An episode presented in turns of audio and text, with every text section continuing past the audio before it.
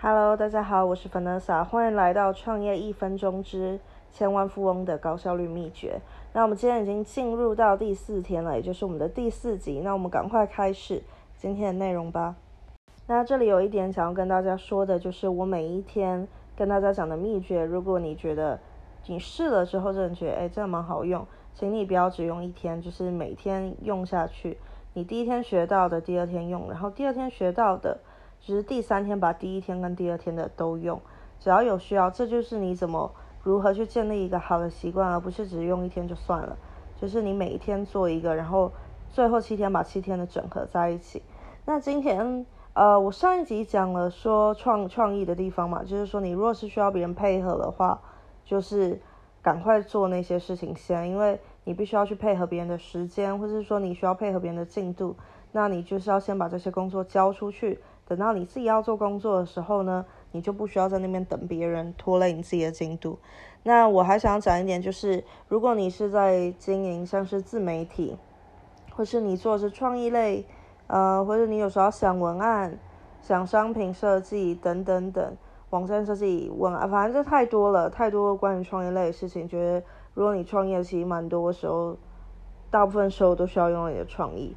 那有一个情况是你有时候会卡住，那卡住的时候就是很焦躁，你可能就会坐在那前面或者躺在那里，觉得说，哦，我真的不知道怎么办，哦，就是现在真的是脑筋打结，想不到东西，对不对？有没有大家有没有经历过这一种时候？其实我我今天就有，我今天已经在我录这一节的时候，我今天已经工作了，我不知道十个小时吧，嗯，但是因为我现在可以工作很久，可以做很多事，我同时在做。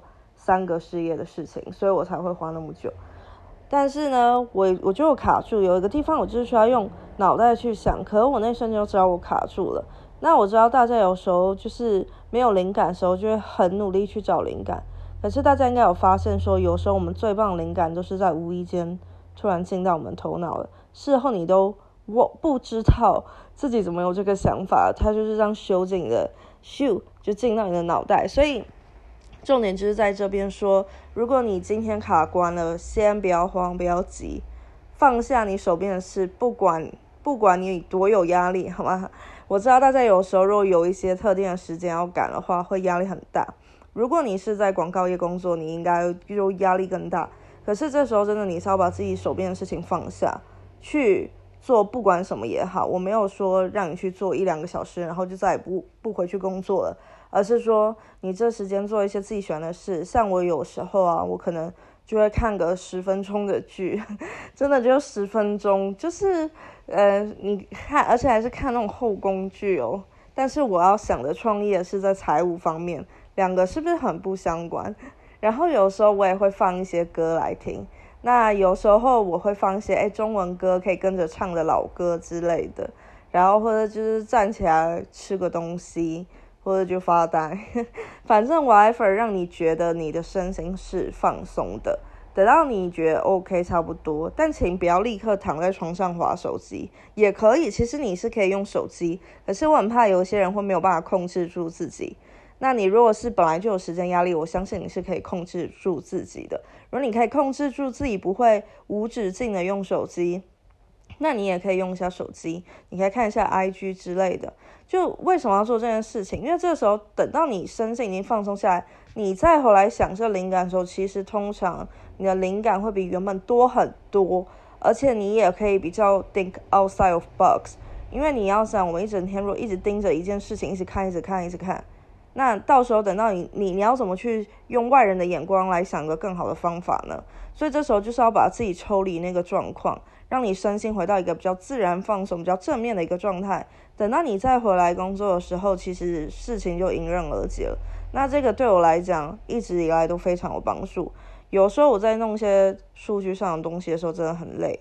那我就像我刚刚说，我会做那些很很无脑、很无聊的事情。可是等到我回到工作上的时候，我立刻会有新的想法，或者说我马上可能过个几分钟，突然说：“哦，其实就是这样子。”所以有时候真的，我们要适时的把自己抽身出来。那今天我还想要再跟大家多想分享一下关于迷思哦。如果你已经有去听我免费线上课程的人哦，所以在这边跟大家插播一下，我的现在的课程已经开始预购了。那你们应该在 Podcast 的那个描述那边可以看到网址，或者去 IG 那边，我有放在链接，你现在可以上去，然后你们可以立刻免费马上进入我的线上签导课。那这堂课上完之后，你就可以直接选择你要不要预购。现在预购价格非常非常划算，因为我之后是会涨价的。那如果你是创业一分钟的忠实听众，刚听也可以啦。那给你们一个折扣码叫 One Minute，好不好？呃，我又放在那个描述那边，大家可以看一下，就是怎么拼 One Minute 这样子。然后我有给大家一个小折扣，在预购价中又做了折扣。好，然后对这个插播，不好意思，突然给大家插了一个广告时间。呃，对，所以。我在那个线上前导课中，如果上过人肯定知道，但我在里面有打破几个迷思，就是很多迷思是说你到底要怎么成为一个高效率跟自律的人？那那些迷思我都做过，然后其实真的不需要。但我今天讲的这个没有在前导课讲，所以大家可以再听一下。那第一个是说，第一个迷思是我自己深陷其中之前，所以我现在有一些人是早上特别高效率，有些人。晚上特别高效率，这个没有关系。所以你在用我这些秘诀方法，我正式课程这些方法的话，你都是可以照自己时间来的。可是我希望大家要做一件事，就是你不要去给自己假设了，你不要去给自己假设 ready，这是我的原话，不要去已经给自己做假设了。就是怎么说呢？像我以前我是白天高效率的人。所以我每次都跟人家说，哦，我晚上真的没有办法读书。学生时期我就这样跟人家讲。那我工作之后，我就会跟人家说，不行，我因为我今天太晚起来了，但是我晚上就是完全没有效率工作，所以我只能明天再做。我不知道这是不是一个借口，大概就是借口。我现在讲起来就很像借口，可我真的是打从心底这样认为，就是我就是这样子啊。我就是没有办法，所以其实有时候其实我可以，可我都会放弃。而且再加上，因为我一直常年以来这样告诉自己，就会变成说晚上工作的时候我真的会很困、很累，然后就要拖到明天，然后我整个效率不就更低？因为其实有时候晚上我是可以做的，然后我却不去做，那这件事情就变成说我在看剧的时候，呃，也也心不在焉的。我不知道我在前导课还是我的正式课程没有讲说我们身体创造力的东西，焦虑哦，我是在某一集讲，不好意思，对我在这个 p o c a 上有讲，就有时候我们身体有极大的创造力，然后你不去做，你就开始焦虑嘛，所以我这点情况就有点像这样子哦，然后所以我后来就发现，忘记不知道从哪一天开始，我就发现啊，我的天呐，我根本可以晚上工作很好啊。就我 OK，我可以睡晚一点，我这是我的 routine 嘛，我不需要照大家的时间来。我现在有一点点时间上的自由，我可以自由发挥，我要几点睡几点起床。那这是我的优势，我就好好用它。那我现在不管，现在半夜几点，我就睡工作到天亮为止。然后我完全不会觉得没有精神，呃，当然睡得也蛮饱啊。可是我以前是睡饱也没有办法晚上工作。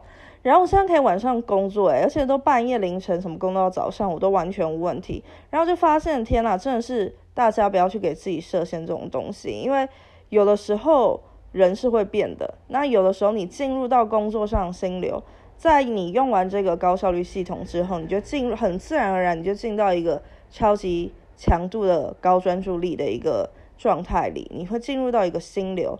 然后你进去之后，其实没有什么事情可以影响你。现在是几点？你根本也不 care，你只想要专心把事情做完。所以我想要请大家做，就是，哎，不要去给自己说，哎，我一定是什么时候才有高效率？没有这种事，大家都是可以改的。那刚刚我讲到这个时间嘛，那我再来讲一个，就是说，有一个名字说，哎，我是不是一定要几点起床，才一定要早起，或者说我一定要。呃，工作连周末都要工作，我才是一个高效率跟自律的人，这也是 wrong 的。因为你真的可以睡到，你如果情况允许，你真的是可以睡到七晚八晚，然后还是把所有事情都做完，等到你回头，你真的会吓到自己做完了的那一种程度，我自己亲身经验哦。所以不要去想说，哎，我一定要几点起床，我一定要怎样怎样。如果它不适合你，就不要做好吗？当然说早睡早起有它的好处，当然是非常棒，很鼓励大家做。但是你不需要把这件事情跟你的高效率、跟你的自律连接在一起。而且有时候大家这个就变成我们的借口，没有啊，我就是太晚睡，所以我没有办法自律跟高效率。好，我还有几个迷思啦。我还想，我要今天这一集讲，还是下一集跟大家讲呢？我现在想，我下一集跟大家讲好了。今天不要一次不要给太多东西，所以我总结一下，今天跟大家讲说，你没创意的时候，这时候创意枯竭的时候没关系，停下来，让自己放松，做一些无脑的事情，呃，做一些有意义事也可以要报。以前我 我讲无脑不好意思，但是有时候你可以去做一些像瑜伽，我也曾经这样过，就是诶中间休息做一下瑜伽，你也可以看个书，也是可以做有意，whatever you want，就是让你可以身心放松之后再回到状态的一件事情去做。然后呢，再来我讲就解决迷思，不要再觉得说自己只有哪一个时间高效率，所以除了那个时间外你都不去做了。就算你可以，就算你身体的爆发力已经想要爆出来，你你不要再压抑它了。呃，不知道我在讲什么，可以去听，应该是我想应该上一集吧，第三集讲焦虑。对对对，好，OK。然后哎，还是第二集，好了，大家自己去翻好不好？我最近在录正式课程，录到都有点混乱。好，那再来就是还有一个，就是不要去想说哦，我是不是一定要早起，我是要晚睡，然后最后这变成你一个理由的借口，好不好？跟你几点起床、几点睡起没什么大关系，你要的是用对方法。所以呢，没错，今天呢，今天这一集到这里，我们明天见，拜拜。